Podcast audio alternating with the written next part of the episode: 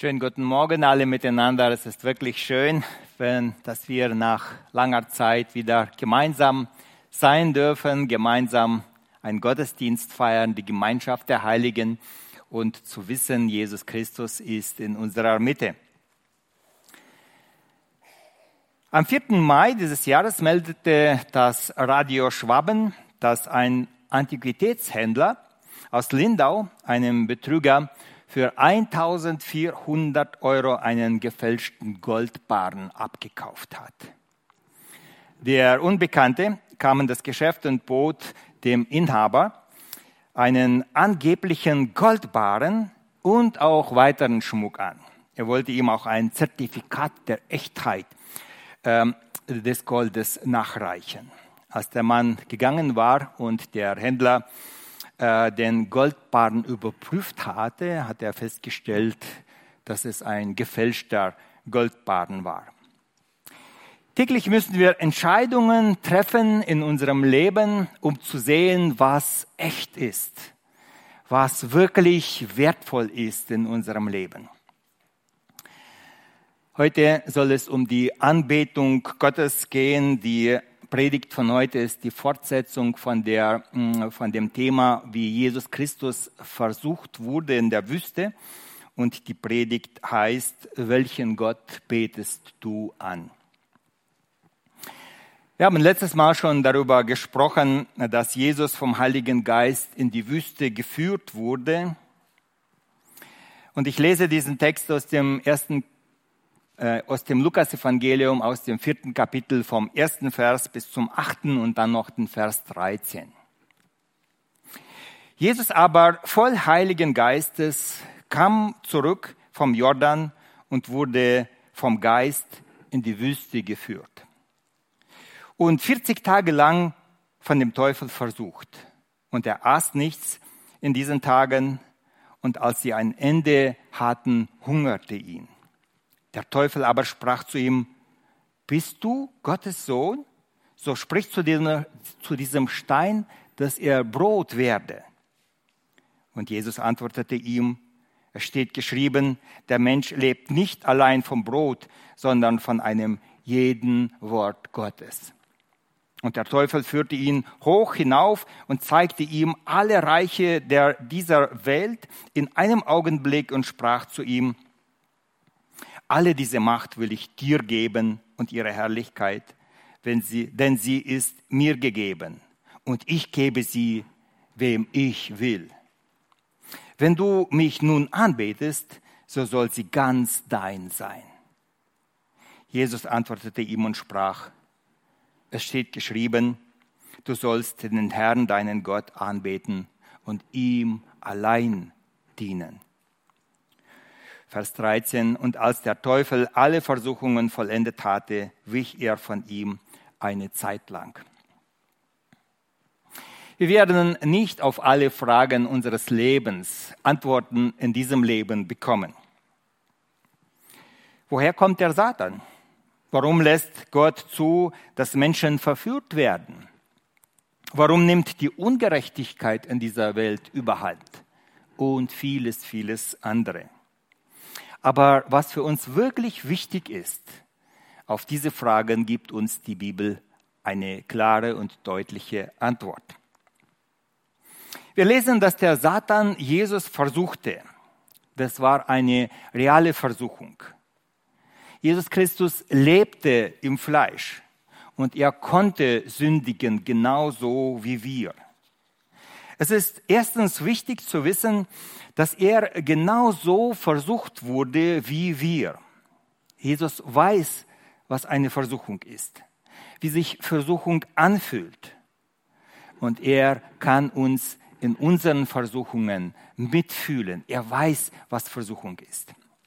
Zweitens es ist wichtig, dass Jesus Christus aus den Versuchungen ohne Sünde herausgekommen ist. Er ist durch die Versuchungen gegangen aber keine Sünde ist an ihm hängen geblieben. Das lesen wir im Hebräerbrief im vierten Kapitel, Vers 15. Da ist geschrieben, denn wir haben einen hohen Priester, der nicht könnte mitleiden in unserer Schwachheit, sondern der versucht worden ist in allem wie wir, Jesus wurde in allem versucht wie wir, doch ohne Sünde. Er hat nicht gesündigt. Und das ist gut zu wissen, dass er durch die Versuchungen ohne Sünde gegangen ist. Er ist würdig, für unsere Sünde bezahlen, zu bezahlen, weil er selber nicht gesündigt hat. Er brauchte für seine Sünden nicht leiden. Für seine Sünden brauchte er nicht sterben. Aber auch seine Heiligkeit ist erhalten geblieben. Er ist würdig, den Preis zu zahlen. Drittens, Gott wird uns die Kraft geben, alle Versuchungen unseres Lebens zu überstehen. Wir haben einen Priester, der über unsere Versuchungen wacht. Er weiß, wie viel wir ertragen können. Und er macht es möglich, dass wir in den Versuchungen bewahrt werden, dass wir sie bestehen können. Auch wenn wir meinen, dass die Last uns manchmal zu groß ist. Christus wacht über unsere Versuchungen. Das ist die Zusage Gottes. Du kannst die Versuchungen, die Gott dir zumutet, überstehen.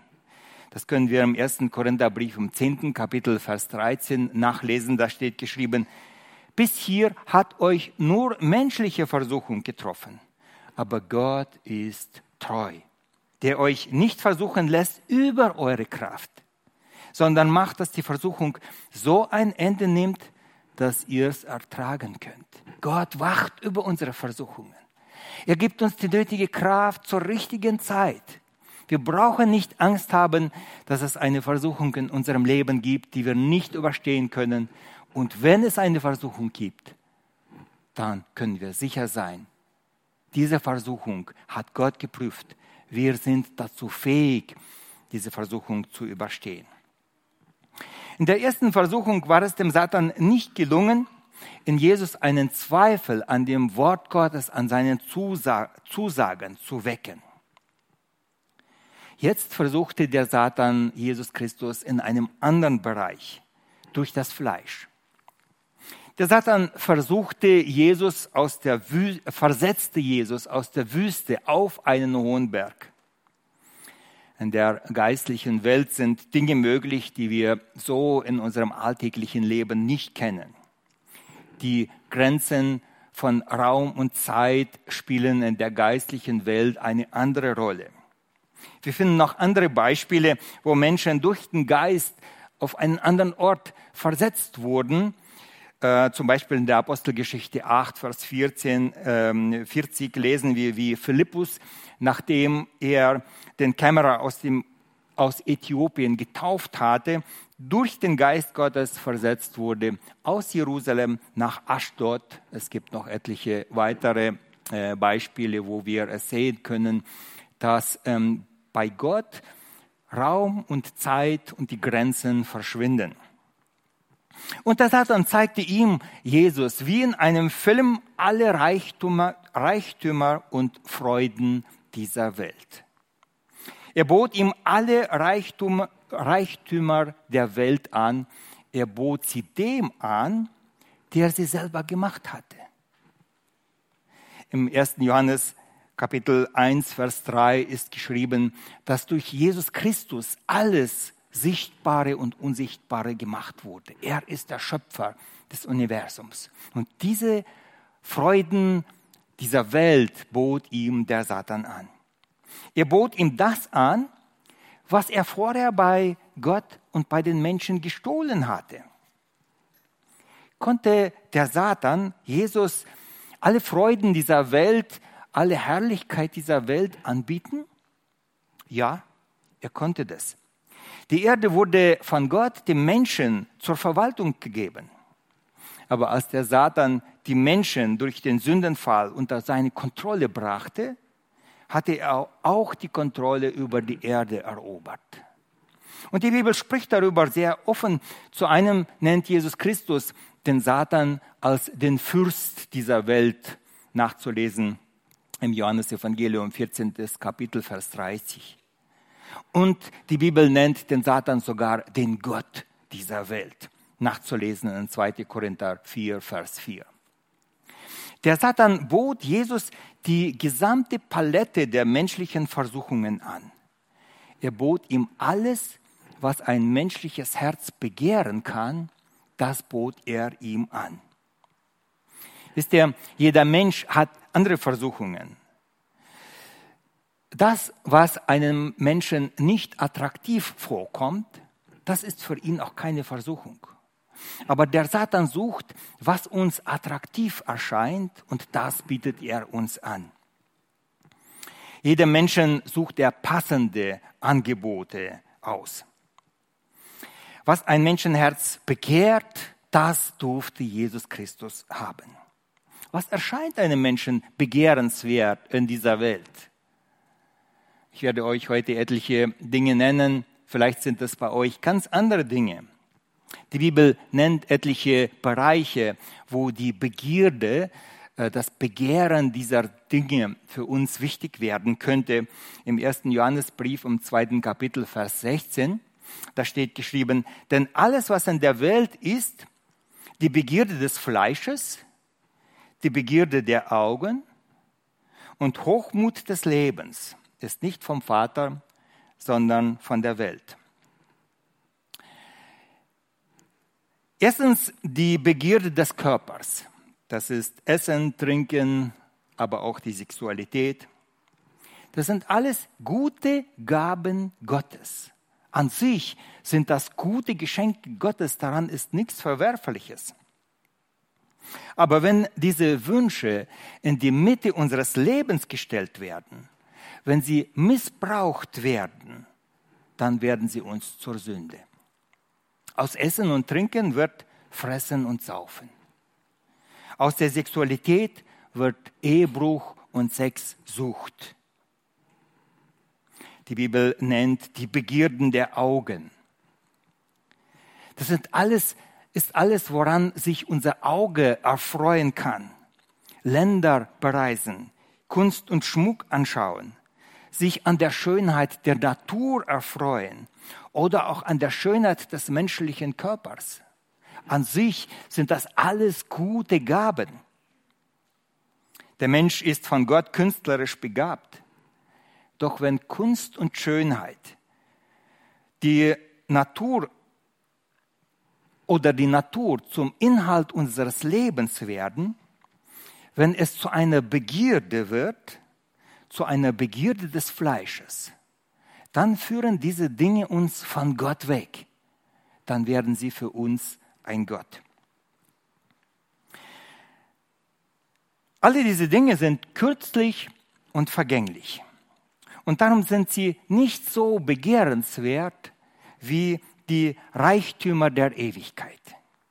Sie stillen den Durst unserer Seele nach Gott, nach Frieden nicht diese Dinge des Lebens, die können nicht wirklich einen Menschen dauerhaft erfüllen. Sie sind vergänglich, sie sind flüchtig, sie sind für eine kurze Zeit da.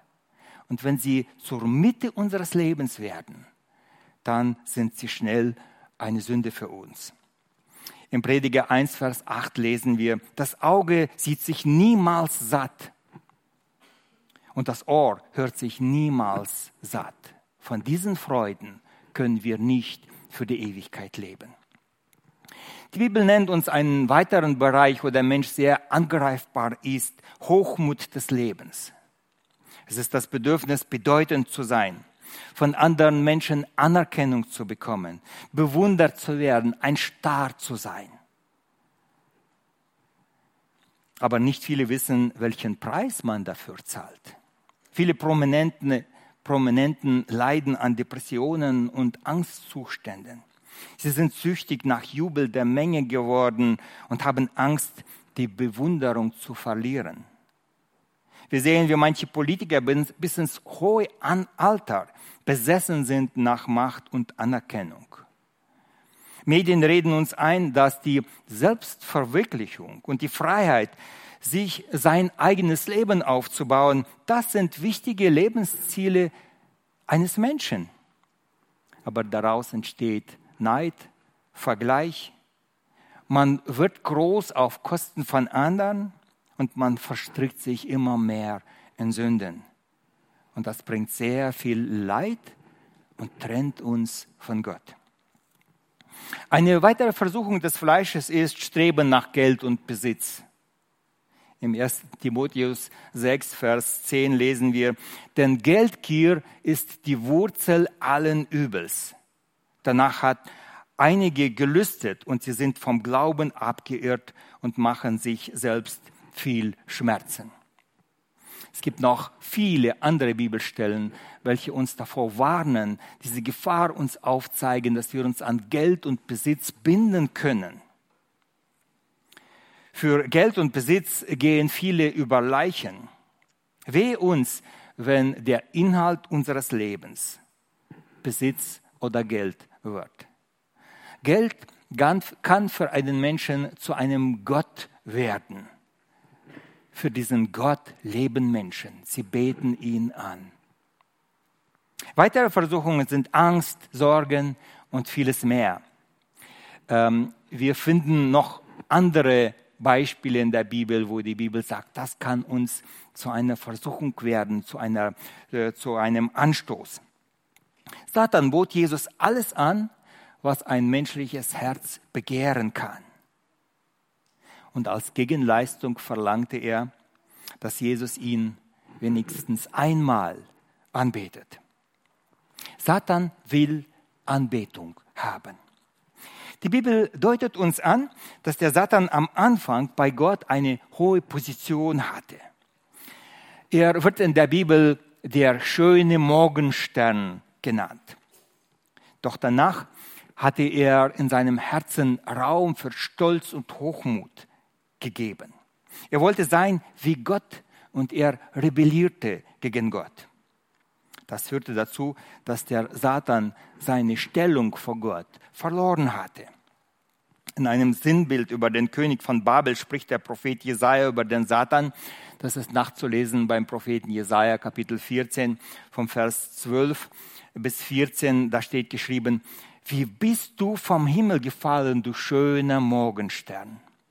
Wie wurdest du zu Boden geschlagen, der du alle Völker niederschlugst? Du aber gedachtest in deinem Herzen, ich will in den Himmel steigen und meinen Thron über die Sterne Gottes äh, erhöhen. Ich will mich setzen auf den Berg der Versammlung im fernsten Norden. Ich will auffahren über die hohen Wolken und gleich sein dem Allerhöchsten. Das ist das Begehren des Satans. Er möchte Anbetung haben. Und obwohl der Satan aus der Gegenwart Gottes entfernt wurde, hat er sein Streben nach göttlicher Anerkennung nicht aufgegeben. Auch heute versucht er, die Anbetung Gottes zu verhindern und er will die Menschen überzeugen, dass sie ihm die Anbetung bringen sollten. Wir haben in dem Text ganz am Anfang gelesen, dass Jesus Christus dieses Angebot des Satans vehement abgelehnt hatte. Er hat gesagt, mein Leben und meine Anbetung sollen Gott allein gehören. Es darf kein Götze, Götze neben dem lebendigen Gott stehen. Keine Freude dieser Welt soll mir wichtiger werden als Gott und sein Wille. Und diese vehemente Weigerung Jesu Christi, sich auf die Angebote des Satans einzulassen, hat dazu geführt, dass der Satan jede Möglichkeit verloren hatte, Jesus Christus weiter zu versuchen. Er musste ihn von, er musste von Jesus für eine Zeit lang weichen. Jesus ist aus der Versuchung als Sieger hervorgegangen. Meine, meine Lieben, die Bibel beschreibt nicht von ungefähr die Versuchung Jesu Christi in der Wüste so genau. Auch wir stehen täglich in der Gefahr, in eine Versuchung zu fallen. In unserem Herzen tobt ein Kampf. Der Satan will die Anbetung Gottes haben. Er muss nicht immer, es muss nicht immer eine direkte Anbetung des Satans sein, denn Satan genügt es schon, wenn wir in irgendwelcher Begierde, wenn wir irgendwelche Begierde auf den ersten Platz unseres Lebens stellen. Für was lebst du? Was ist dir und was ist mir das Wichtigste in unserem Leben? Was ist unser Gott? Dinge, die in unserem Leben den ersten Platz einnehmen, die, diese Dinge trennen uns von Gott und sie verhindern die Anbetung Gottes. Wenn wir etwas anderes als Gott anbeten, dann führt das zu einer Finsternis in unserem Herzen.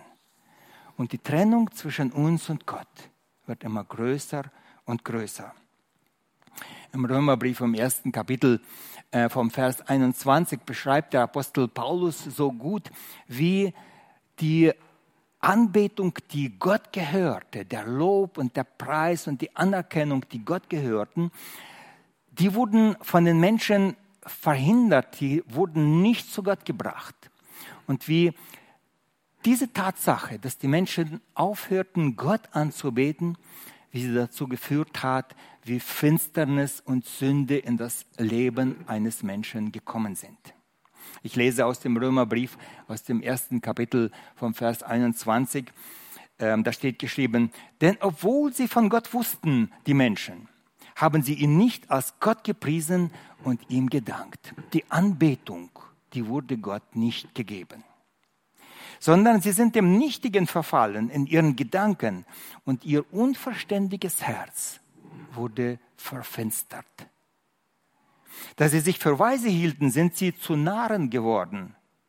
Und sie haben die Herrlichkeit des unvergänglichen Gottes vertauscht mit einem Bild gleich einem vergänglichen Menschen und der Vögel und der vier, äh, vierfüßigen und der kriechenden Tiere. Darum hat Gott sie den Begierden ihrer Herzen dahingegeben und in die Unreinheit, so dass sie ihre Leiber durch sich selbst geschändet haben. Sie, die Gottes Wahrheit in Lüge verkehrt und das Geschöpf verehrt und ihm gedient haben, statt dem Schöpfer, der gelobt ist in Ewigkeit. Amen. Vers 26, darum hat sie Gott dahin gegeben in schändliche Leidenschaften. Wenn Menschen nicht Gott anbeten, wenn sie ihn nicht verehren, wenn sie ihn, ihm nicht den Lob bringen, dann kommt immer mehr Finsternis in die Herzen der Menschen. Sie meinen, sie seien klug und sie werden immer mehr zu Toren und die Kluft zwischen Mensch und Gott wird immer größer. Und die Sünde herrscht immer mehr. Und in diesem Text lesen wir auch, wie Gott diese Menschen dahin gegeben hat. Er hat ihnen, er mahnt sie nicht mehr, er ruft sie nicht mehr, er zieht sie nicht mehr. Sie sind ihren Leidenschaften verfallen. Da gibt es keine Grenze mehr. Und das Schlimmste ist, wenn Gott einen Menschen dahin gibt. Wenn er ruft, wenn er straft, das ist Gnade. Aber wenn Gott Menschen dahin gibt, dann gibt es keine Hoffnung mehr für sie. Und auch wir stehen täglich vor einer, Entscheidung, was ist in unserem Leben wirklich wichtig? Für was leben wir? Was beten wir an? Wer ist unser Gott? Ich meine nicht, welcher Religion wir angehören, darum geht es hier gar nicht. Wem dienen wir? Wer ist unser Gott? Was ist uns wirklich wichtig? Freude hier und jetzt sofort mit beiden Händen raffen? Oder zukünftige Herrlichkeit und Freude in der Ewigkeit? Macht Einfluss und Besitz jetzt gegen zukünftige Kindschaft und Gemeinschaft mit Gott? Was ist unser Gott? Was beten wir an? Wem dienen wir? Was ist der Inhalt unseres Lebens? Auch nach der Wiedergeburt tobt in uns ein Kampf. Mein Leben, als ich mich frisch bekehrt habe, wünschte ich mir so sehr, ich dachte, dass das so sein wird, dass die Versuchungen jetzt plötzlich weg sind, dass ich ohne Kampf durch das Leben weitergehen kann aber auch nach der Wiedergeburt tobt in uns ein Kampf des Fleisches. Das Fleisch kämpft gegen den geistlichen Menschen. Die Bibel sagt uns zwar, dass wir vor der Bekehrung tot in unseren Sünden und Übertretungen waren und nach der Bekehrung der Sünde gestorben sind, doch die Bibel meint damit nicht, dass wir auf die Begierden des Fleisches nicht mehr reagieren können. Nein, wir sind zwar tot, aber dieser Tod bedeutet etwas anderes. Paulus erklärt das sehr gut im Römerbrief und er sagt, dass wir tot für die Sünde sind, bedeutet, dass Christus am Kreuz für unsere Sünden gestorben ist. Er hat unseren Tod vollbracht. Und jetzt müssen wir täglich in diesen Tod hineinsterben. Und er sagt, ihr habt ja, das ist Römerbrief, das sechste Kapitel, er sagt, ihr seid ja durch, in der Taufe mit Christus zusammen gestorben. Und jetzt ist eure Aufgabe täglich, eure Glieder, die Glieder eures Körpers, Gott zur Verfügung zu stellen, ihm, ihm zu Diensten stehen. Wir müssen unsere Gedanken Gott zur Verfügung stellen. Wir mit unseren Taten sollten wir Gott anbeten. Und darum ist es ein tägliche, eine tägliche neue Entscheidung. Es ist ein Kampf in uns. Die Bibel spricht vielfach von einem Kampf von Waffen der Gerechtigkeit, die uns Gott gegeben hat. Von einem Kampf, den wir kämpfen sollten, damit wir das Feld be behalten können. Nachzulesen im Epheserbrief oder im, äh, äh, im, im sechsten Kapitel oder im zweiten Korintherbrief im zehnten Kapitel, wie dieser Kampf in uns tobt. Nein, meine Lieben, obwohl wir der Sünde gestorben sind, kämpfen die Glieder unseres Körpers gegen den Willen Gottes. Und wir sind nicht taub und tot für die Sünde. Und deshalb müssen wir immer wieder neu in den Tod Jesu Christi hineinsterben, uns immer wieder unseren Körper, unsere Gedanken, unsere Sinne Christus zur Verfügung stellen. Das erklärt Paulus sehr gut in diesem sechsten Kapitel. Was ist wirkliches Gold in unserem Leben und was ist Fälschung. Wenn fleischliche Triebe unser Leben bestimmen oder Hochmut oder Selbstsucht, werden wir vielleicht im Rausch der Gefühle uns immer wieder kurz vergessen.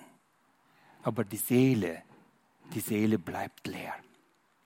Wenn Gott unser Vater geworden ist, dann stillt er jede Sehnsucht unseres Lebens, unseres Herzens. Ich brauche nicht mehr Anerkennung und Ruhm der Menschen haben, damit ich mich gut fühle. Gott hat mir meine Würde gegeben. Ich bin ein Kind Gottes. Ich brauche das nicht mehr. Ich bin bei Gott ruhig geworden. Ich brauche nicht mehr den vergänglichen Reichtum. Den werden Motten und, Frost und Rost fressen. Aber Gott hat mir ein himmlisches Erbe gegeben. Die vergänglichen Dinge, die sollen nicht mehr ein Götze für mich sein. Ich brauche keinen großen Besitz mehr. Mir genügt es, wenn ich heute satt geworden bin und Kleider habe zum, zum Anziehen. Alles andere ist überflüssig und das brauche ich nicht wirklich für die Ewigkeit. Der Besitz dieser Welt ist vergänglich, aber Jesus hat mir im Himmel eine himmlische Wohnung geschenkt. Ist das nicht eine Freude? Und so kann unser Herz jetzt schon sich von diesen Dingen dieser Welt lossagen und sie beiseite stellen und uns auf das, sich auf das freuen, was uns Gott gegeben hat. Das hat David im Alten Testament schon so gut erfahren.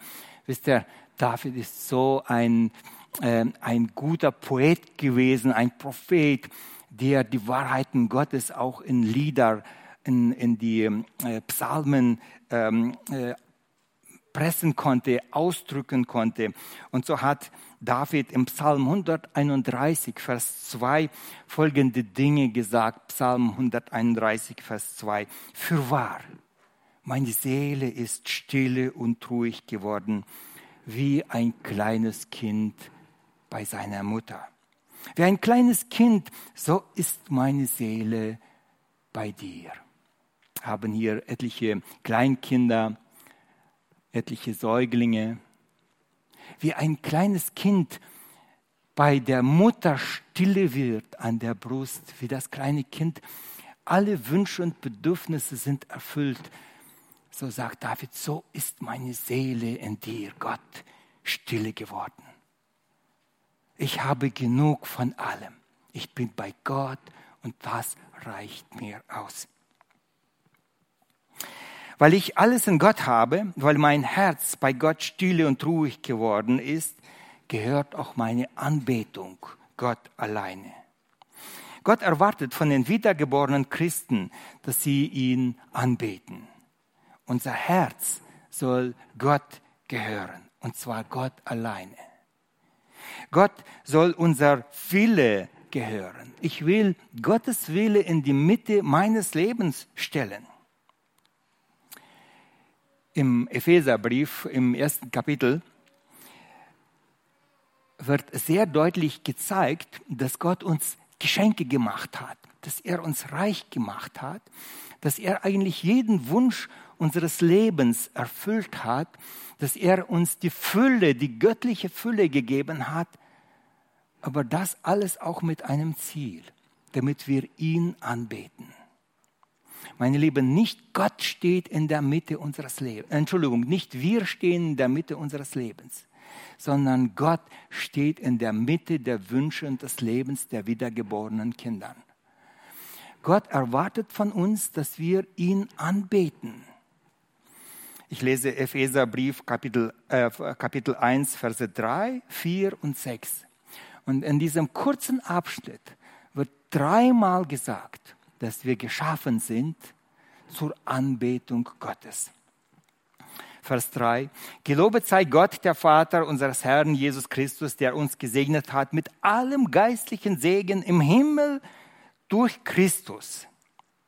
Denn in ihm hat er uns erwählt, er der Welt Grund gelegt war, dass wir heilig und untadelig vor ihm sein sollten in seiner Liebe hat er uns dazu vorherbestimmt, seine Kinder zu sein durch Jesus Christus nach dem Wohlgefallen seines Willens zum Lob seiner herrlichen Gnade, mit der er uns begnadet hat in dem Geliebten. Wozu? Zum Lob seiner herrlichen Gnade. Ähm, Vers, Vers 6, noch einmal zum Lob seiner herrlichen Gnade und Vers 12, damit wir etwas seien zum Lob seiner Herrlichkeit, die wir zuvor auf Christus gehofft haben. Was ist das Ziel, der Inhalt, das Zentrum eines Christen, der Gott liebt? Gott anzubeten und ihm die Ehre zu bringen. Welchen Gott wir anbieten, entscheidet auch, wo wir unser ewiges Leben verbringen werden. Das hat Jesus sehr gut im Markus-Evangelium erklärt. Markus 9, vom Vers 45 bis Vers 48. Da sagt Jesus Christus, wenn dich dein Fuß zum Abfall verführt, so haue ihn ab. Es ist besser für dich, dass du lamm zum Leben eingehst, als dass du zwei Füße hast und wirst in die Hölle geworfen. Wenn dich dein Auge zum Abfall verführt, so wirf es von dir. Es ist besser für dich, dass du einäugig in das Reich Gottes eingehst, als dass du zwei Augen hast und wirst in die Hölle geworfen, wo ihr Wurm nicht stirbt, nicht stirbt und das Feuer nicht löscht. Mit dieser Erklärung wollte Jesus Christus uns nicht auffordern, dass wir uns bei der Versuchung die Augen ausreißen oder die Füße amputieren. Das hilft nicht, meine Lieben. Die Begierde des Herzens, das bleibt, auch wenn wir auf Prothesen rumlaufen und blind sind. Damit wollte Jesus sagen, sei bereit, für deinen Gott ein Opfer zu bringen. Bete Gott an. Die Wiedergeburt und die Vergebung der Sünden haben wir aus Gnaden als Geschenk bekommen. Aber sei bereit, für die Nachfolge einen Preis zu zahlen. Sei bereit, der Sünde abzusagen. Die Ewigkeit ist so wertvoll, erklärt uns die Bibel. Jesus Christus sagt, die Ewigkeit ist so wertvoll, dass sie in keinem Vergleich steht zu einer Vollständigkeit des Körpers oder zum Wohlbefinden unseres Lebens oder zu den Schönheiten dieses Lebens. Nichts ist wert in dieser Welt, dass man sich dafür daran festhält, wenn es um die Ewigkeit geht. Die Ewigkeit hat die erste Priorität. Also die Frage der Anbetung ist auch die Frage, wo wir die Ewigkeit verbringen werden.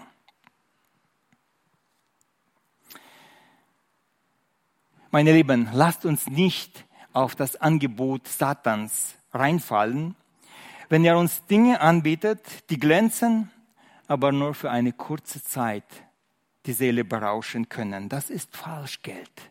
Mein Lieben, das ist Falschgeld. Gib alles ab, was dich auf dem Weg zum Himmel stören kann. Ergreife das ewige Leben. Gott hat uns geliebt. Das ist eine von den schönsten Nachrichten der Bibel. Aber Gott möchte auch, dass wir ihn lieben. Ähm, die Frage ist, liebst du Gott wirklich von ganzem Herzen? Hast du ihm schon einmal Liebeserklärungen gemacht? Unsere, unser Angebot, unsere Anbetung gehört Gott allein. Meine Lieben, unsere Gedanken sollen Gott alleine anbeten. Wir wollen mit unseren Gedanken, mit unseren Worten, das wir, was wir sagen, Gott verherrlichen und anbeten. Meine Taten sollen Gott verherrlichen und anbeten. Mein Leben soll Gott gehören. Ich will an nichts in dieser Welt mein Herz binden. Kein Geld oder auch Gold sind es wert, dass man sie wirklich begehrt. Mit dem, was mir gegeben wurde, mit dem will ich glücklich sein und ich will Gott anbeten. Gott soll den ersten und den wichtigsten Platz in meinem Leben haben. Gott gibt mir von allem genug, was ich in diesem Leben brauche. Gott hat alle Bedürfnisse meines Herzens. Das, was das Herz wirklich begehrt, was das Herz wirklich stillen kann, was diesen Durst der Seele stillen kann, das haben wir in Christus schon alles bekommen. Ich will das Vergängliche nicht gegen das Ewige eintauschen. Ich will jeden Tag neu mein Herz meinem Herrn Jesus Christus schenken. Meine Lieben, wir lieben doch Jesus Christus, oder? Diese, dieser Wunsch, dass wir heute unser Herz neu in die Hand Jesus Christus leben, legen, dass wir unser Leben neu auf Christus ausrichten, dass wir heute anschauen, was stört mich, was hindert mich, was ist mein Götze, was will den ersten Platz in meinem Leben einnehmen. Das will ich aus meinem Leben ausräumen, damit mein Blick zu Jesus Christus in die Ewigkeit frei ist. Tritt, triff heute wieder eine neue Entscheidung, eine volle Entscheidung für Jesus Christus. Bete ihn an. Und die Freude wird dein Herz füllen. Wir haben diesen Text, den wir heute über die Versuchung Jesu Christi gelesen haben. In diesem Text, dieser Text endet mit den Worten, dass der Satan verließ, der Teufel verließ ihn und siehe, die Engel traten zu ihm und dienten ihm. Wenn wir so entschieden dem Satan Nein sagen, wenn wir entschieden neu unser Herz in die Hand des Herrn legen, dann muss der Satan fliehen. Dann hat er keine Angriffsfläche mehr in unserem Leben. Und dann kommt wieder Freude und Friede und Zuversicht und Dankbarkeit in unser Leben. Und alles in dieser Zeit ist vergänglich. Wir wollen unsere Blicke auf die Ewigkeit ausrichten. Meine Lieben, wenn heute jemand von diesem Wort angesprochen wurde, so lade ich euch ein, sagt es in euren Gebeten unserem Herrn Jesus Christus. Erneuert euer Versprechen. Stirbt heute wieder mit Jesus Christus zusammen. Er ist unseren Tod schon gestorben und jetzt wollen wir ihm wieder unser Herz geben und unser Leben auf ihn ausrichten. Wenn jemand noch nicht weiß, wie man Frieden mit Gott bekommt, der kann nach dem Gottesdienst zu einem Gespräch zurückbleiben die Ältesten unserer Gemeinde werden bestimmt Zeit dafür finden. Wenn jemand Buße tun möchte, wenn jemand gemerkt hat, da ist ein Götze in meinem Leben, der darf es in einem Seelsorgegespräch auch ausräumen und Friede im Herzen bekommen. Ich wünsche mir so sehr, dass wir alle, die wir hier zusammen sind, dass wir alle diesen Weg gemeinsam gehen, dass nichts in diesem Leben uns von Gott trennt, dass wir die Anbetung Gott alleine geben. Amen. Ich lade euch ein zum Gebet.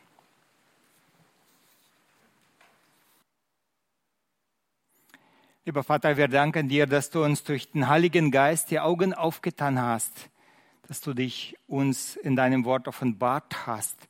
Wir haben dich kennengelernt als einen Gott, der Schöpfer und des Himmels und der Erde ist, der sein, durch sein allmächtiges Wort alles Sichtbare und Unsichtbare gemacht hat. Was du sagst, das geschieht. Wir glauben es. Wir staunen darüber, wie wunderbar die Gesetze der Natur, wie wunderbar diese Welt gemacht ist.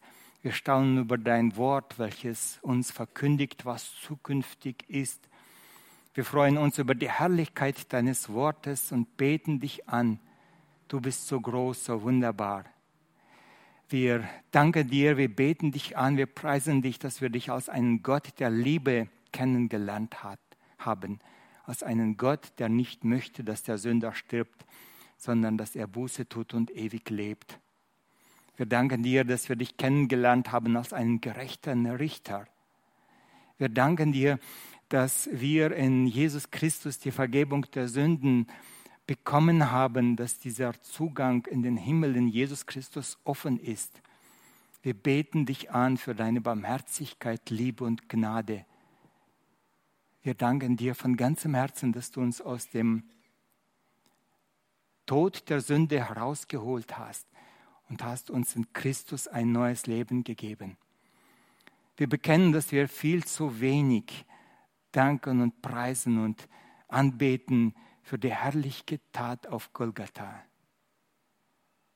Wir danken und preisen oft für das, was uns gegeben wurde, aber diese Heldentat des Herrn Jesu Christi würdigen wir lange nicht immer mit großen und überschwänglichen Worten.